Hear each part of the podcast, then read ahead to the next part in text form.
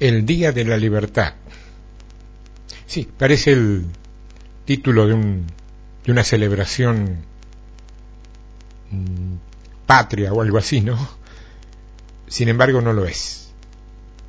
Es algo mucho más importante, es algo mucho más de fondo, es algo mucho más necesario para la vida de cada persona y le ha quedado demostrado a lo largo de todo este tiempo que es uno de los mayores intereses que el, el pueblo de Dios tiene con respecto a su sentir.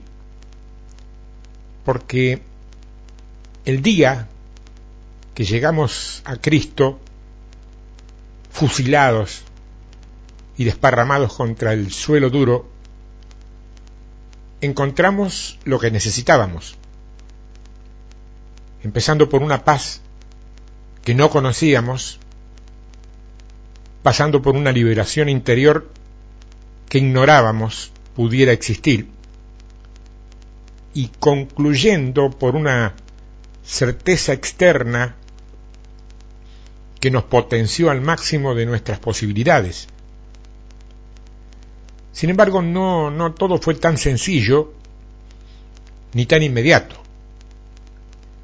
Alguien dijo alguna vez que si los cristianos estuviésemos todos llenos del Espíritu Santo, tanto la consejería pastoral como la sanidad interior quedarían desoladas y sin trabajo.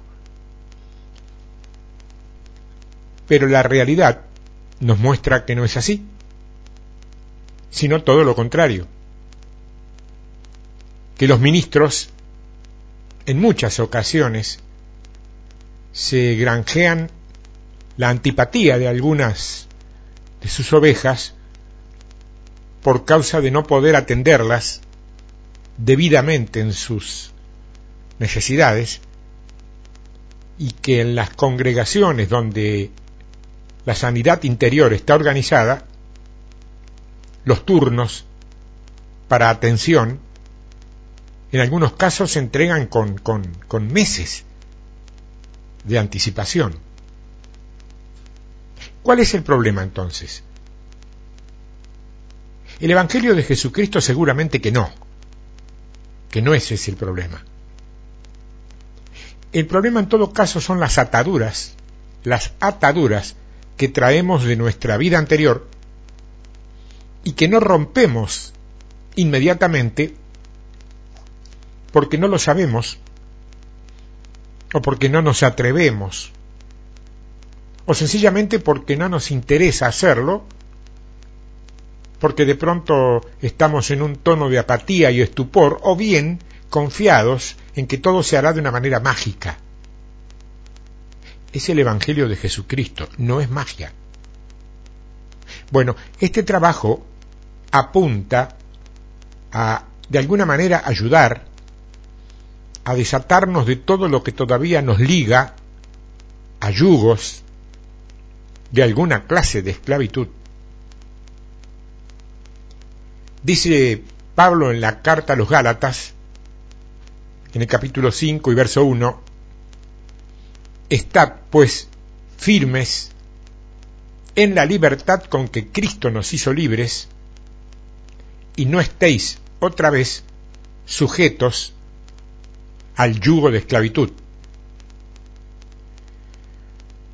Una mujer cristiana desde su niñez solía, cuando las cosas no le salían de pronto como ella quería, atacar verbalmente, atacar verbalmente a las personas. Mal, ¿eh? Feo se ponía. Y ella decía, ¿sabe qué pasa?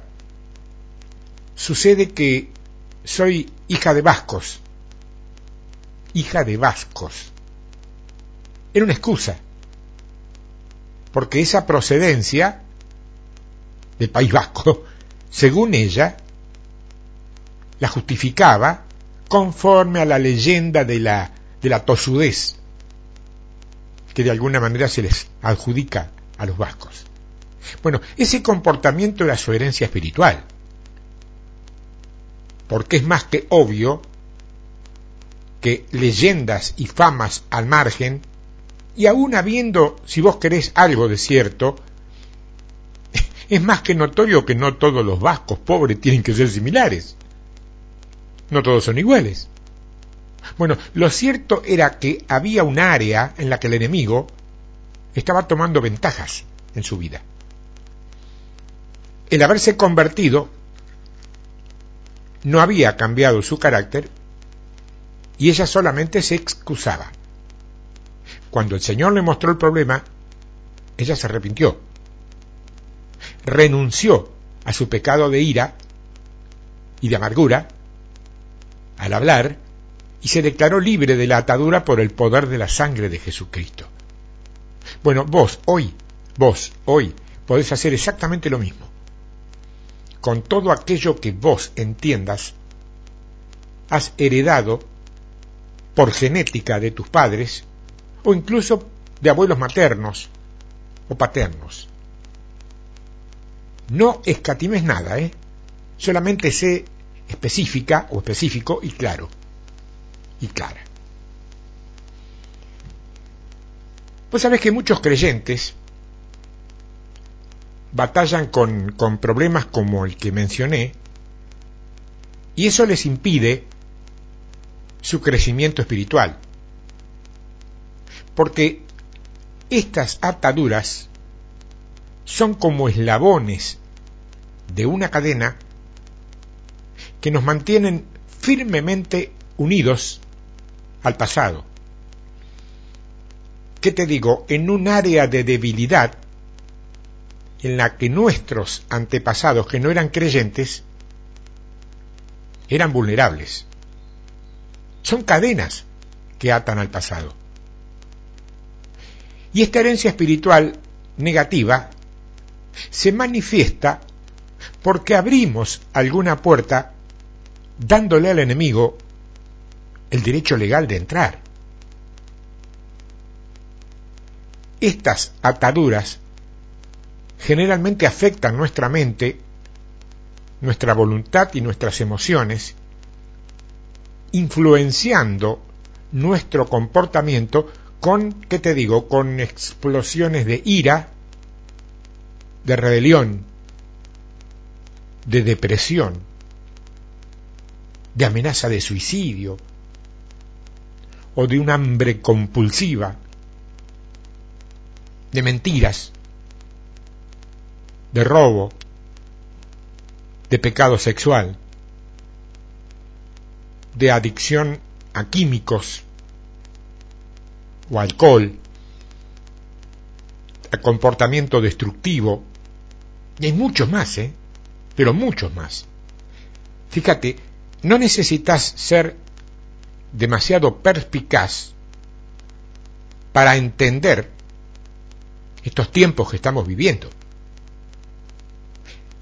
En la segunda carta a los Corintios, en el capítulo 12, los versos 20 y 21, dicen que no haya entre vosotros contienda, envidias, iras, divisiones, maledicencias, murmuraciones, soberbias, desórdenes. Que cuando vuelva me humille Dios entre vosotros y quizás tenga que llorar por muchos de los que antes han pecado y no se han arrepentido de la inmundicia y de la fornicación y de la lascivia que han cometido.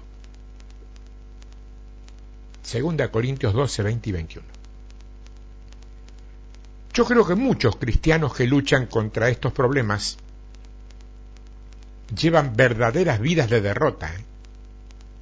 y están limitados fundamentalmente por la culpa.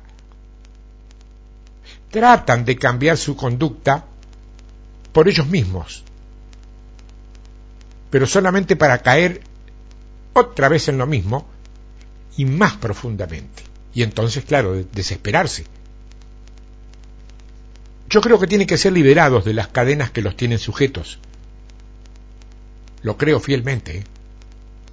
Y una mayoría, una gran mayoría supone, aunque no hay nada que los avale, que el simple hecho de aceptar un día a Cristo como Salvador y Señor y convertirse, termina con todas estas cosas. Eso te aviso, una vez más lo repito, es evangelio mágico,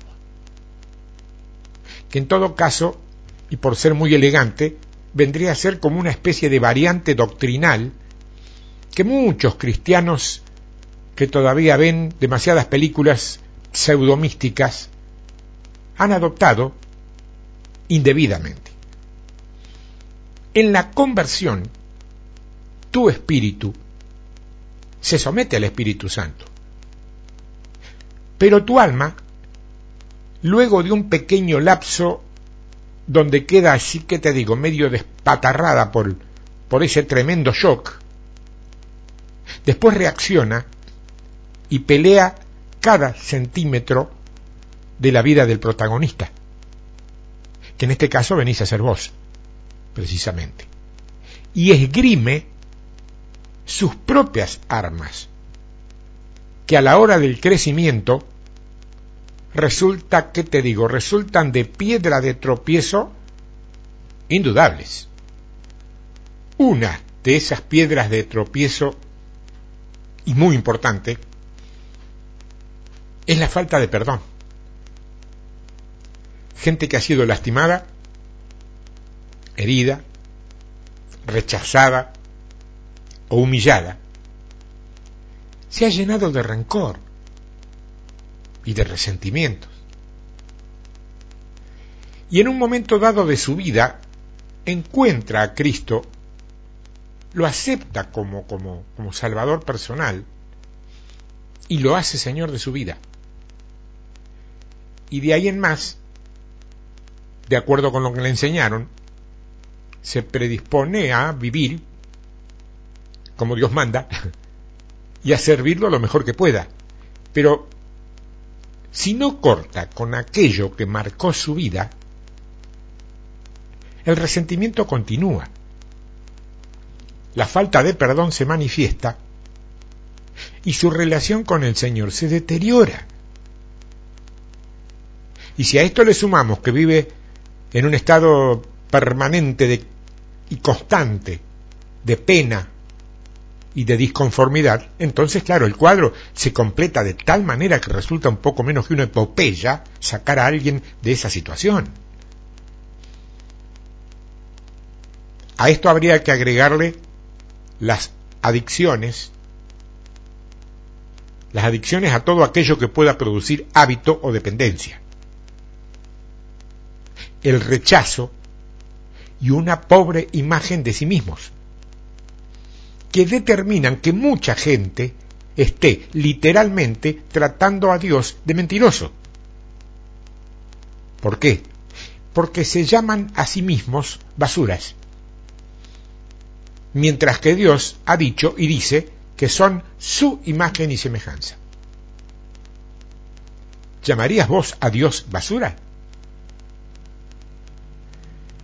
Las relaciones sexuales ilícitas en cualquiera de sus expresiones, no es necesario que te las detalle, y cualquier forma de ocultismo también son durísimas cadenas que tenés muy pocas probabilidades de romper. Y yo creo que sería interesante, muy, ampliar nuestros conceptos sobre algunas de ellas, de esas cadenas, que significan por sí mismas en otras claves necesarias para romper ataduras. Quiero hablar de la falta de perdón, porque sigo pensando que es una de las más importantes y definitorias. Parafraseando al Padre Nuestro, conoces el Padre Nuestro, alguien dijo alguna vez, perdónanos por arrojar basura y desperdicio, así como nosotros perdonamos a quienes nos la arrojan. Sí, parece una, una linda paráfrasis, ¿no? ingeniosa y te diría medio punzante. Bueno, pero lo siento mucho porque debería ser real. Perdonar significa terminar definitivamente con el deseo de devolver la basura. O sea, no recordar más el asunto. Significa renunciar a la ira y al resentimiento. Y de ese modo liberar al deudor y de paso romper una atadura que nos perjudica solamente a nosotros mismos. Es una decisión de la voluntad. Y entendeme definitivamente esto. Por favor, por favor, nosotros podemos decidir perdonar a una persona que nos ofendió, nos guste o no nos guste hacerlo. En Mateo capítulo 6, dicen los versos 14 y 15, perdónanos nuestras deudas, así como nosotros perdonamos a nuestros deudores, porque si perdonáis a los hombres sus ofensas, os perdonará también a vosotros vuestro Padre Celestial. Mas, si no perdonáis a los hombres sus ofensas, tampoco vuestro Padre os perdonará vuestras ofensas. Escúchame, ¿conseguís entender ahora el porqué de esa falta de relación que a lo mejor tenés con el Señor? ¿No pudiste ver aún que si no perdonás de una vez y para siempre esa vieja ofensa recibida, jamás podrás establecer esa comunión divina que tanto ansias? Así funciona. ¿eh? Mira lo que dice el capítulo 4 de la carta de Pablo a los Efesios. Efesios 4, versos 31 y 32. Quítense de vosotros, quítense de vosotros toda amargura, enojo, ira, gritería y maledicencia y toda malicia.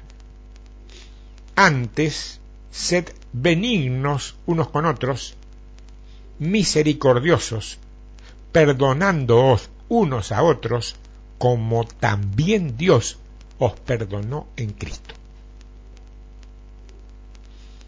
¿Sabes qué es lo que más me llamó la atención a mí en este texto?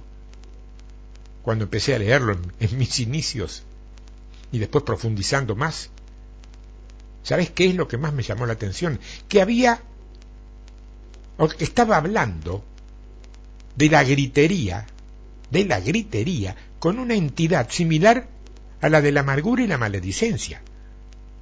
Entonces yo me preguntaba, pero es para tanto. Si solamente nos gritamos un poquito, nada más que eso, no nos castigamos, no, no, no nos hacemos violencia, solamente nos gritamos. Es para tanto. ¿Sí? Bueno, decíselo al Señor, entonces Él lo escribió acá. Cuando Dios te escribe algo en el libro, más vale que le prestes atención. Sigue Pablo diciendo, pero en la segunda carta a los Corintios, en el capítulo 2, y en los versos 10 y 11. Y al que vosotros perdonáis, yo también.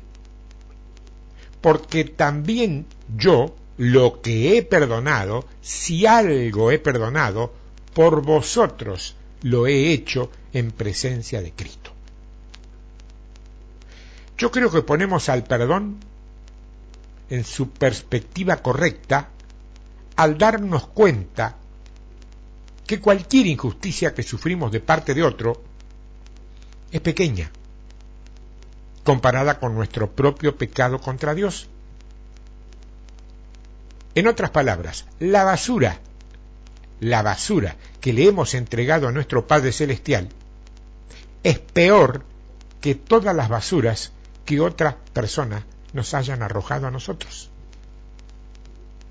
O sea, si queremos recibir el perdón de Dios, tenemos que perdonar. No, no, nos queda otra, ¿eh? Y lo que nos ayuda a perdonar a quienes nos ofenden es la gratitud hacia Dios. por su misericordia para con nosotros. Y el deseo de demostrar esa gratitud obedeciendo la palabra. Eso es lo relativo al perdón. Quiero hablar de las heridas de orgullo, que tiene que ver con eso, ¿eh? porque la falta de perdón crea una atadura entre la persona que ha sufrido, que ha sufrido la ofensa y la persona que la ocasionó. Y esto se rompe con el perdón. Las dos partes se liberan y entonces el Espíritu Santo tiene libertad para poner sanar y restaurar. De hecho, el nuevo vínculo con el Señor llena de amor a la persona. Y la historia tiene protagonistas. ¿eh? Se cuenta de un caso en que el orgullo de una mujer fue profundamente quebrantado cuando su hija se divorció.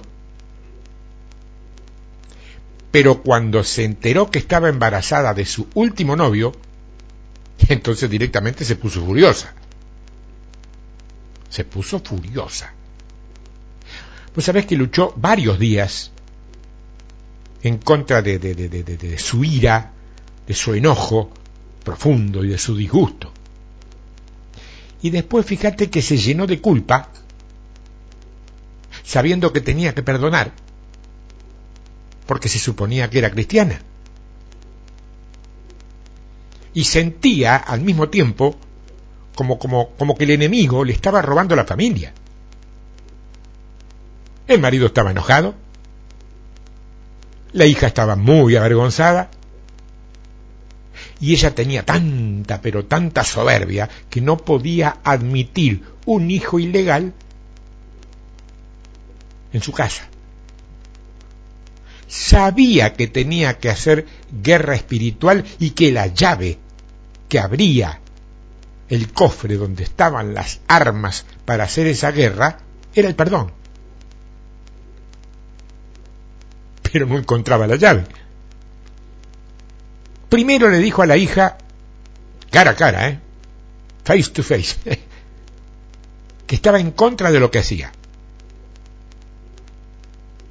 pero que había decidido perdonarla. Ese fue el primer paso. Después le pidió al Señor que la perdonara a ella misma por su enojo, por su soberbia y por su actitud egoísta. Fue el segundo paso. Y finalmente entró en guerra directamente, diciéndole a Satanás directamente, no me importa lo que estás tratando de hacerle a mi familia, porque el amor y la provisión de Dios son mayores que todo lo que vos puedas hacer. Tu ataque está roto en el nombre de Jesús. Y Dios nos ayudará a superar esta situación y a mantenernos juntos. Los 21 años invertidos en mi hija no se van a perder por este problema aislado. Y después esa madre oró más o menos así. Dijo Dios, te entrego todo mi ser. Cualquiera que sea tu plan para mí, como abuela. Como abuela. Te pido que ministres a mi hija, que la acerques a tu corazón y que nos unas en tu amor. Por favor, Señor, trae a ese niño seguro al mundo. Cubrilo, protegelo. Gracias, porque seguramente será una bendición para todos nosotros. ¿Vos sabés que la atadura de esa madre se rompió cuando perdonó a su hija? Ahí fue donde las emociones negativas dejaron de atormentarla y entonces la, la joven pudo seguir estudiando. Después nos enteramos que vivía con su bebé y sus padres y que el Señor estaba restaurando esa relación entre ellos basada en el amor. Un testimonio de los tantos que seguramente vos también conocés. Lo que ocurre es que hay un proceso que yo llamaría el proceso de la aflicción. En los proverbios de Salomón, en el proverbio 15, encontramos que en el verso 13 dice, fíjate, el corazón alegre hermosea el rostro, mas por el dolor del corazón se abate el espíritu. A mí esta segunda frase me impactó siempre. Porque yo suponía que podía ser al revés. Todos creemos que tiene que ser al revés y probablemente tenga que ser al revés. Pero lo que ocurre es esto que dice acá. Mas por el dolor del corazón se abate el espíritu. Y si vos, mi hermana, o vos, mi hermano, has tenido un problema que tenga que ver con tu corazón, con padre, con madre, con hermanos, con novios, novias, esposo, esposa, y estás atribulada o atribulado por ese dolor del corazón, una frustración, un desengaño, un engaño, una infidelidad, lo que fuere, por ese dolor del corazón, se te abate el espíritu y no sos capaz ni de ponerte a orar. Y la aflicción es causada por varios factores. Pues una relación rota, pues es la pérdida de un ser querido, pues es la pérdida de trabajo, o simplemente por sueños que no se terminan de concretar. Ojo, también puede ser consecuencia de, de, de, de una esterilidad, de no poder concebir, o de un aborto. Puede deberse a malos entendidos con otras personas, o a cierto desconcierto con vos misma o con vos mismo. También podemos estar en desacuerdo con Dios. Ocurre, ¿eh? ¿Quién de ustedes no ha sentido alguna vez como que Dios lo había abandonado cuando más lo necesitabas? Dios no te abandona. Cuando vos crees que Dios te abandonó es cuando más cerquita tuyo está. Vos crees que Dios te abandonó y Él te tiene en sus brazos en ese momento. Lo que pasa es que vos no te das cuenta, estás demasiado metida o metido en lo tuyo. La aflicción es la consecuencia de un proceso natural sobre una situación determinada y por un tiempo razonable. Los psicólogos por participar a la ciencia de todo esto, ellos dicen que normalmente puede durar entre uno y tres años el proceso de, de aflicción. Es un proceso de sanidad, sí. Pero que si no se resuelve, prolonga la aflicción y abre una puerta a problemas espirituales, a problemas físicos y a problemas emocionales. Y es directamente una traba enorme para el crecimiento espiritual, ¿eh? lo es. Para poder liberarse de esta aflicción, la persona tendría que estar en condiciones de decirle a Dios, Señor, no entiendo esta tragedia, no entiendo esto que me pasó, pero decido creer en tu amor por mí y deposito igual mi confianza en vos, Señor. Vos sabés que recién entonces, ahí, Dios puede, como decía Isaías, derramar el óleo de gozo en lugar de luto. Derramar el óleo de gozo en lugar de luto. El proceso de la aflicción. Quiero hablar de la esclavitud de las adicciones. ¡Wow! Nada menos. Aquella mujer cualquiera, que concurre, a ver qué te digo, cuatro o cinco veces en la semana al Instituto de Belleza para mantener una, una apariencia exterior impecable, la que es adicta al celular, al teléfono móvil, la que vive en un gimnasio modelando su figura por encima de la media habitual. Ojo, también la, la que se mata por mantener su casa impecable, con prioridad por esa limpieza sobre la atención de, de su marido, sus hijos. Hay otra que es alcohólica, no puede vivir un día sin un trago de lo que sea que consuma. Hay otra que es adicta a las drogas recetadas. No puede dormir sin cierto medicamento, no puede funcionar sin cierto medicamento. Todas, todas tienen comportamientos dependientes. Y me refería a la mujer, porque por ahí es mayoría de audiencia, pero esto ocurre con los hombres también. Las adicciones eran otras, pero están. El diccionario, el diccionario define a la adicción como rendir la voluntad a algo de manera obsesiva. rendir la voluntad a algo de manera obsesiva. El gran peligro en la adicción es el hecho de rendirse, de entregarse a otro o a otro poder, permitiendo que la voluntad, nuestra voluntad, se torne pasiva. Pues sabe que hay muchos adictos que niegan que hayan entregado su voluntad. Y son los que repiten permanentemente, yo puedo dejar esto en cualquier momento.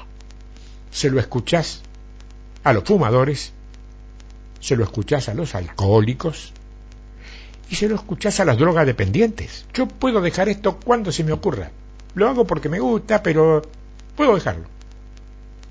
Sin embargo, está probado y comprobado que las cadenas no se rompen hasta que no deciden entregarse al poder del Espíritu Santo para ser liberados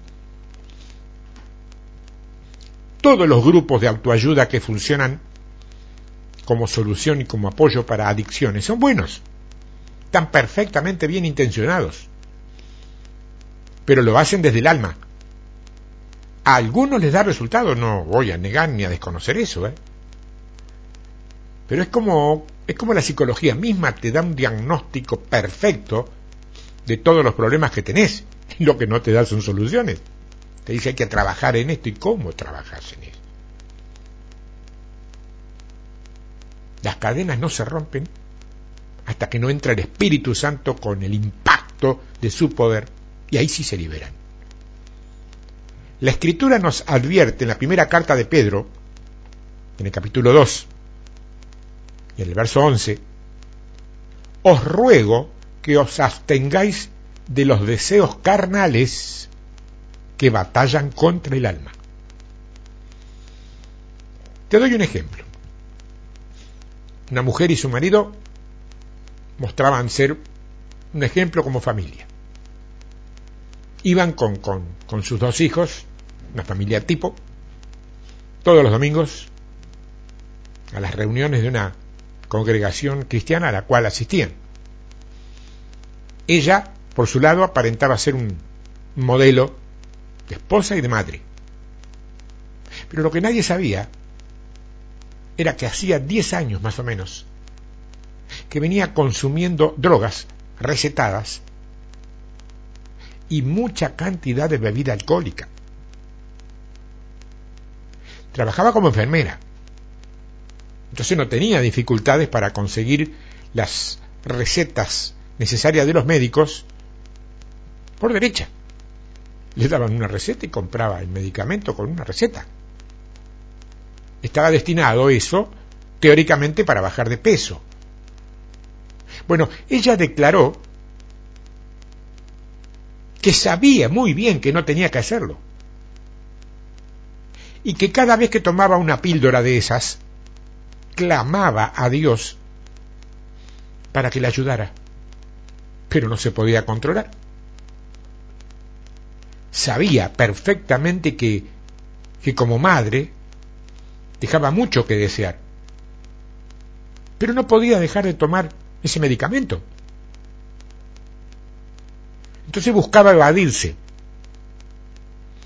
Y una de las formas de evasión, la más conocida quizás, es el alcohol. Y en este caso ella tomaba vino para tranquilizarse. Pero la realidad era que lo hacía para escapar. Un día dicen que la vino a visitar su cuñada y le contó cómo ella, la cuñada, hablaba con Dios. Y esta mujer pensó que también a ella le gustaría enormemente hablar con ese Dios de esa manera. Más adelante, en el tiempo, conoció a un misionero, de manera casual, ponele comillas, y este misionero la desafió a que invitara a Jesús a ser Señor de su vida. Hizo lo que normalmente tenemos casi como una muletilla cristiana, una muletilla evangélica. Recibió a Cristo en su corazón. ¿Cuántas veces escuchaste decir eso? ¿Cuántas veces no fue como, como lo dijeron? Pero bueno, ella recibió a Cristo en su corazón. Pero ¿qué pasó? siguió con sus viejos hábitos.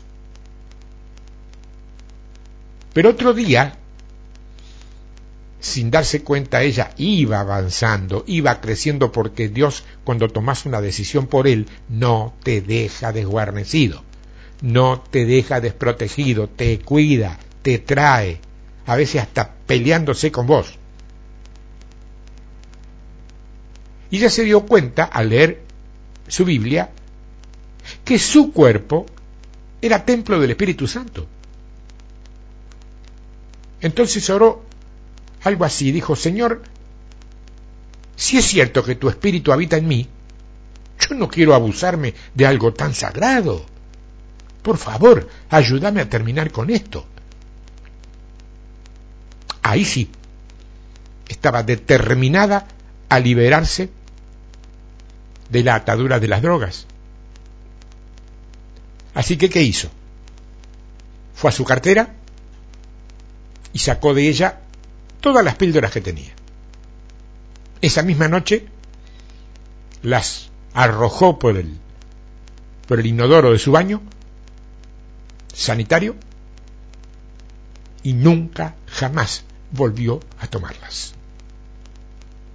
Y lo más curioso o dramático del tema, tampoco tuvo reacciones en su cuerpo por la falta del medicamento. Es decir, eh, dicho en términos clínicos, no padeció ninguna clase de síndrome de abstinencia.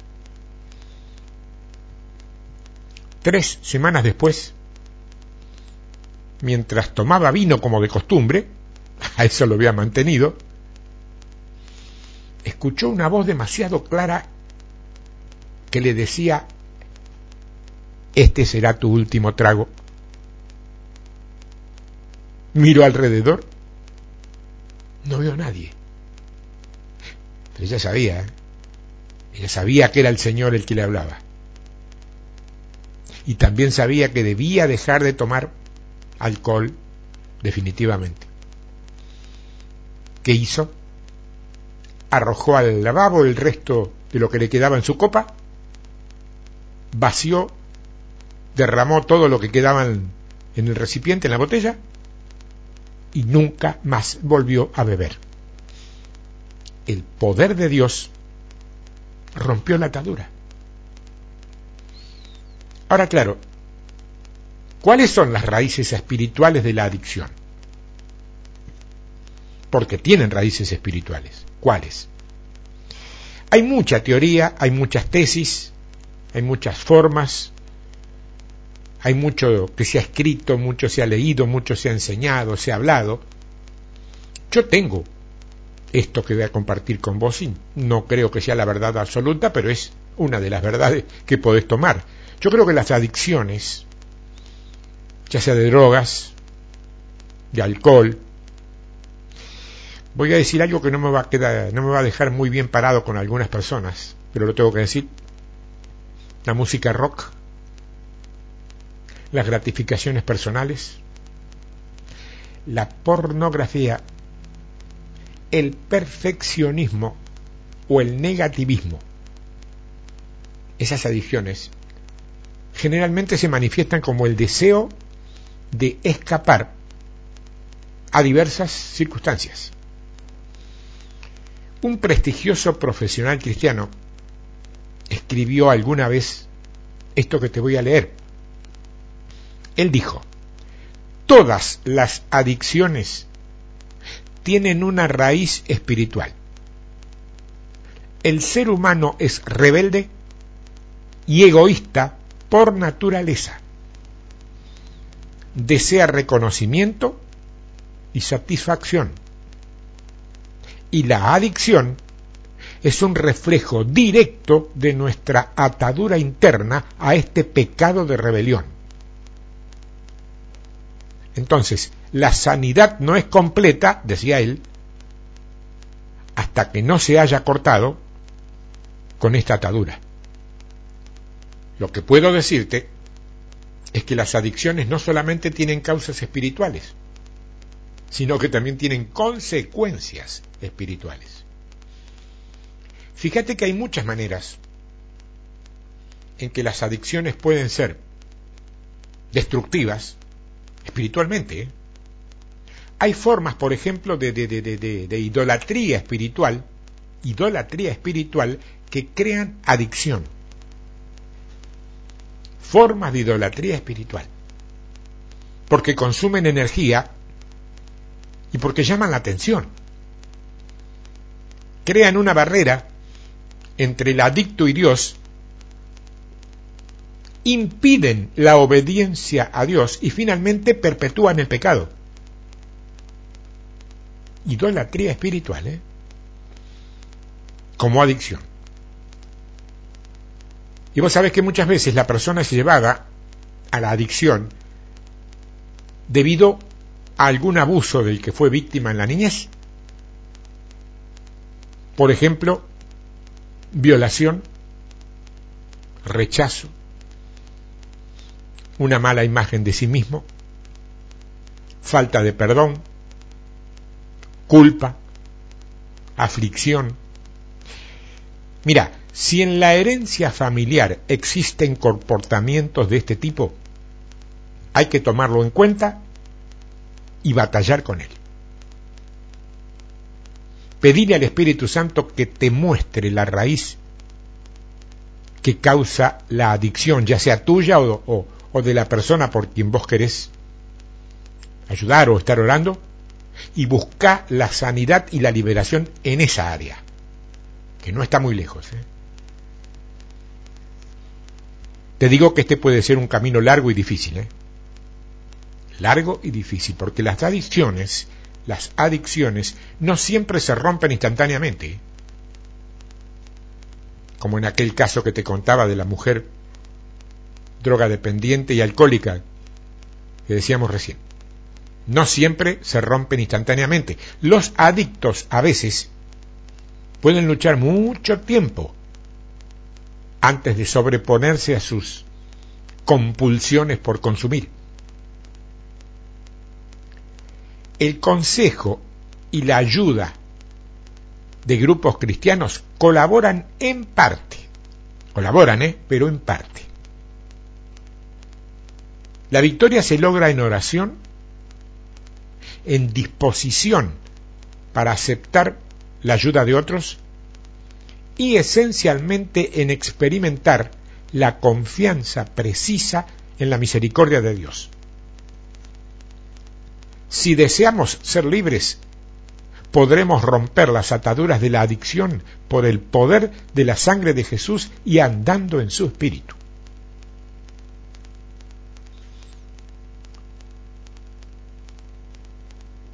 El rechazo y una autoimagen negativa pues sabe que las palabras, ya sean nuestras o de otros, tienen el poder de sanar o de lastimar el espíritu. Hay una encuesta que indicó que se necesitan por lo menos cinco afirmaciones positivas.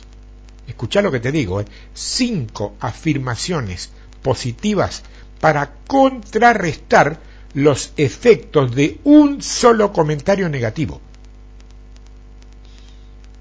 Por eso es que Proverbios, el libro de los Proverbios, tanto en el 15, con el verso 4, como en el Proverbio 18 y verso 21, los dos más o menos dicen, la lengua apacible es árbol de vida. La lengua apacible es árbol de vida, más la perversidad de ella, de la lengua, es quebrantamiento de espíritu. Hay un pastor, conozco un caso, que oró en una ocasión por una, una mujer muy atractiva, mayor, alrededor de unos 40 años, que ella se creía fea y sobreabundante en kilos.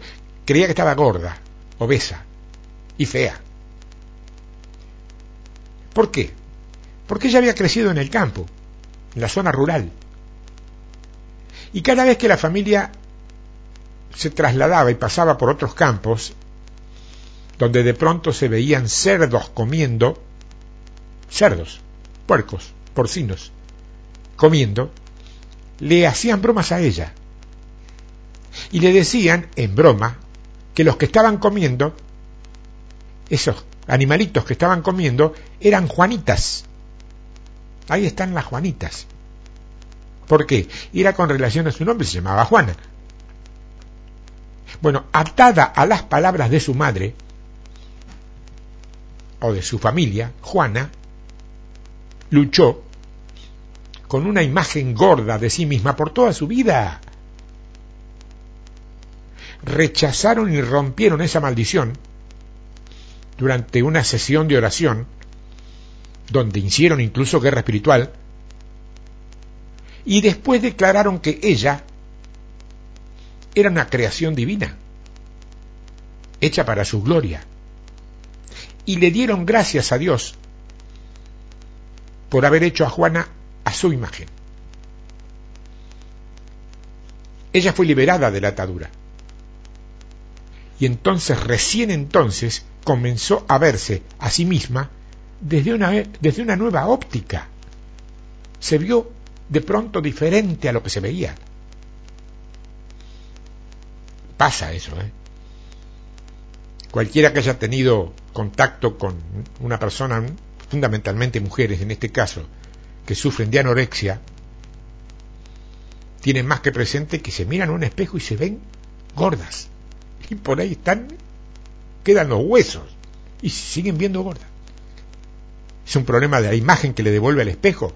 No, pasa por dentro. Pasa por dentro. Y hubo otro caso bastante parecido de una mujer que vamos a llamar Rosa, para no llamarla Juana, que tenía un hijo que le vamos a decir Roberto, no son, son nombres ficticios, ¿no? que había sido normalmente buen alumno, cuando cursaba quinto grado primario, empezó a tener malas calificaciones. La opinión de la maestra era que él podía hacer las cosas mucho mejor. Entonces, orando, su mamá recordó, Rosa, recordó el día en que su suegra, la esposa de la madre de su esposo, se enojó con su marido porque él le reprochó que fuera tan exigente en la escuela con su hermana menor. Ella entonces, la suegra, le contestó así, mira, textualmente, al marido de Rosa, espera que Roberto, el hijo de ellos, ¿no? Espera que Roberto crezca y vas a ver lo que se siente cuando no podés controlar a tu hijo en la escuela. espera que Roberto crezca y vas a ver lo que se siente cuando no puedas controlar a tu hijo en la escuela. Roberto tenía seis meses de edad, seis meses de vida en ese momento. Lo alcanzó. Lo alcanzó. Isaías capítulo 54, verso 17. Ninguna arma forjada contra ti prosperará y condenarás toda lengua que se levante contra ti en juicio. Esta es la herencia de los siervos de Jehová. Vos sabés que Rosa, nuestro personaje, usó este versículo para en oración romper esas palabras pronunciadas hacía tanto tiempo y que ahora estaban dando frutos negativos. Obviamente después de esto el muchacho mejoró y sin ser nada brillante ni descollante pasó a ser uno de los promedios de más atención o promedios más regulares de, su colegio. Y ahora quiero meterme en un tema que siempre se las trae porque es un tema. Nosotros podemos negarlo, podemos mirar para otro lado, podemos decir que no, que sí, que vaya a ver, que somos creyentes, que está todo muy bien, pero es un tema, sigue siendo un tema. Me refiero a las relaciones sexuales ilícitas. En la primera carta a los Corintios capítulo 6, en los versos 16 al 18, Pablo dice, ¿o no sabéis que el que se une con una ramera es un cuerpo con ella? porque dice, los dos serán una sola carne. Huid de la fornicación. Cualquier otro pecado que el hombre cometa está fuera del cuerpo, mas el que fornica contra su propio cuerpo peca. Claro, esto significa que cualquier relación sexual, ¿qué te digo? Fuera de un, de un pacto serio, responsable, con amor, amor divino. El amor real solamente viene del cielo, el, infierno no produce amor, ¿eh? produce imitaciones baratas. Cualquier relación sexual fuera de un pacto serio y responsable entre un hombre y una mujer, ya sea heterosexual, homosexual o cualquier otra variante que se te ocurra, es considerado pecado y el pueblo de Dios está continuamente siendo alertado sobre esta clase de pecado.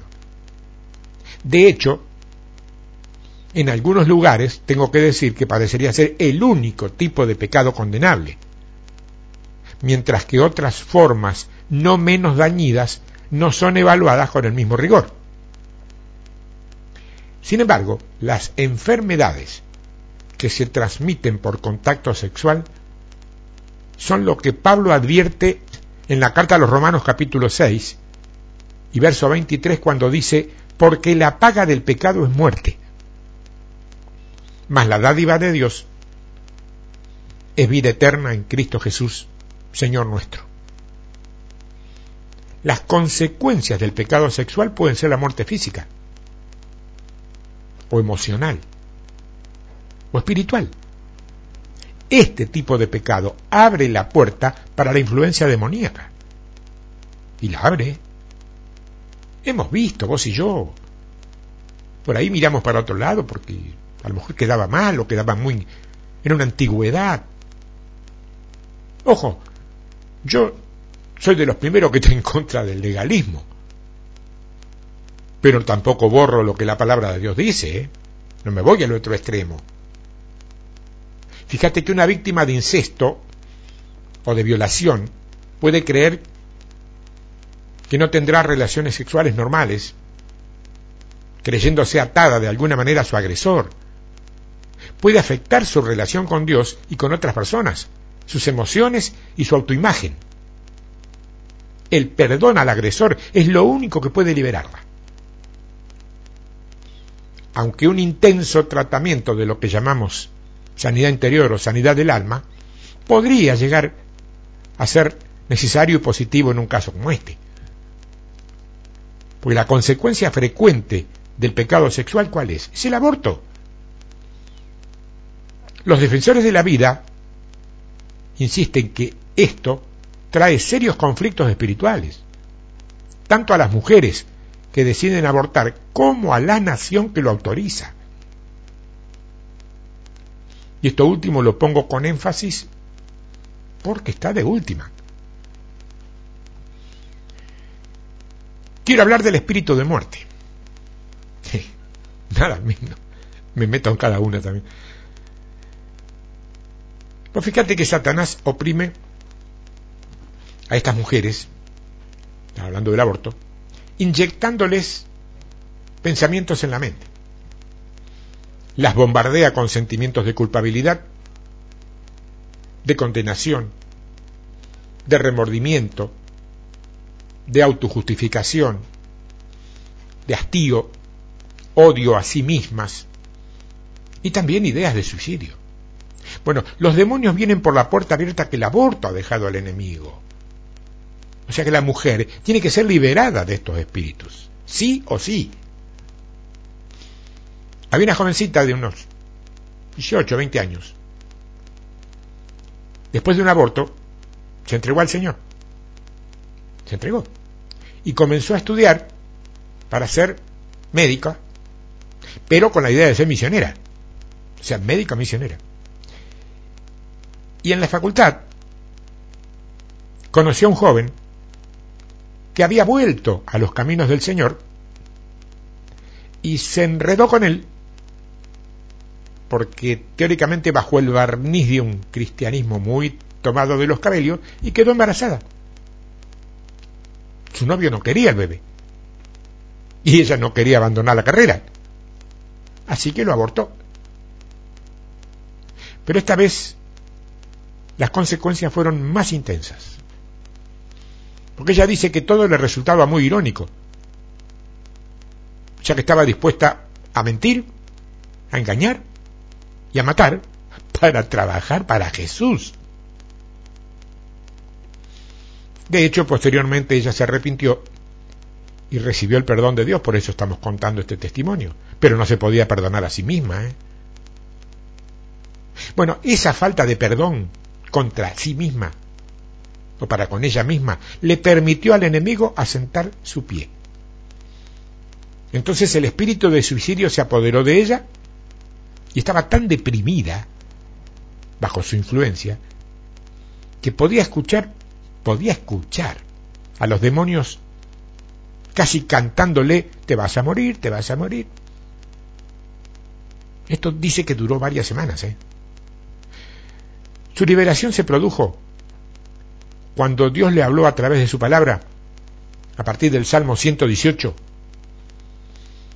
versos 17 al 19, donde dice, no moriré, sino que viviré y contaré las obras de Jehová. Me castigó gravemente el Señor, mas no me entregó a la muerte. Abridme las puertas de la justicia, entraré por ellas, alabaré al Señor. Y se dio cuenta que tenía una opción. No tenía que morir podía vivir. Esos pensamientos suicidas habían sido del diablo. Un día llegó a su casa decidida y en voz alta dijo, basta, se acabó diablo, se acabó con esto. Se perdonó a sí misma y perdonó a los hombres que le habían hecho daño. Casi pudo ver, dice, cuando rechazando estos espíritus algo se iba de ella y de su vida.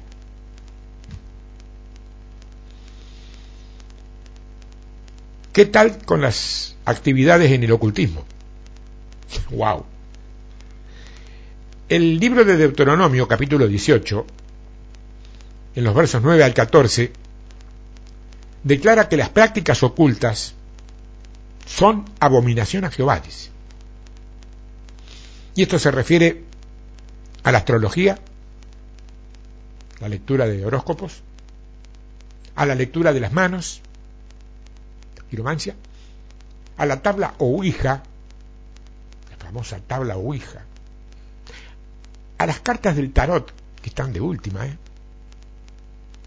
a la adivinación del futuro,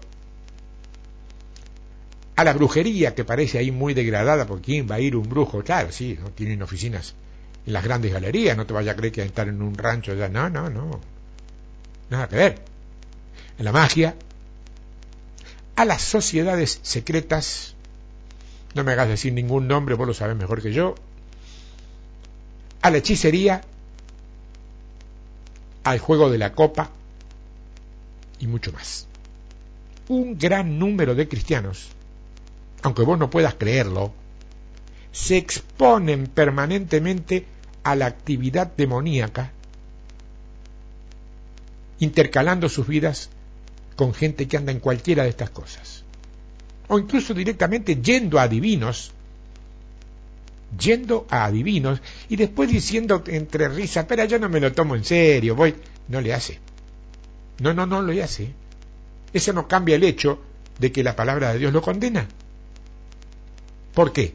Porque los malos espíritus sí que se lo toman en serio. Otros, fíjate que compran inocentemente o aceptan como regalos objetos que tienen algún significado en el mundo del ocultismo. Por ejemplo, máscaras indígenas, souvenir de Grecia con dioses míticos, mapas del mundo con los signos del zodíaco, pinturas hindúes y adornos que representan deidades orientales o directamente muñequitas o muñequitos con características de lo que nosotros suponemos que son demonios y que se usa mucho en el vudú y que se intercalan como regalos para crear una base en, en, la casa, en el lugar o en la vida de la persona a la cual se le ha hecho el regalo. Eso está, los que andan en esto, los que conocen guerra espiritual, los que han trabajado en liberación, saben que esto es súper abundante y es a favor de la ignorancia y hasta de la del olvido del cristiano de aquello tan viejo de que maldito el hombre que confía en el hombre, ¿no? Bueno, la advertencia hecha por Dios a los israelitas es apropiada por nosotros en el día de hoy. ¿eh? En el libro de Deuteronomio, capítulo 7 y verso 25, dice, las esculturas de sus dioses quemarás en el fuego, en el fuego. No codiciarás plata ni oro de ellas para tomarlo para ti, para que no tropieces en ello, pues es abominación a Jehová tu Dios.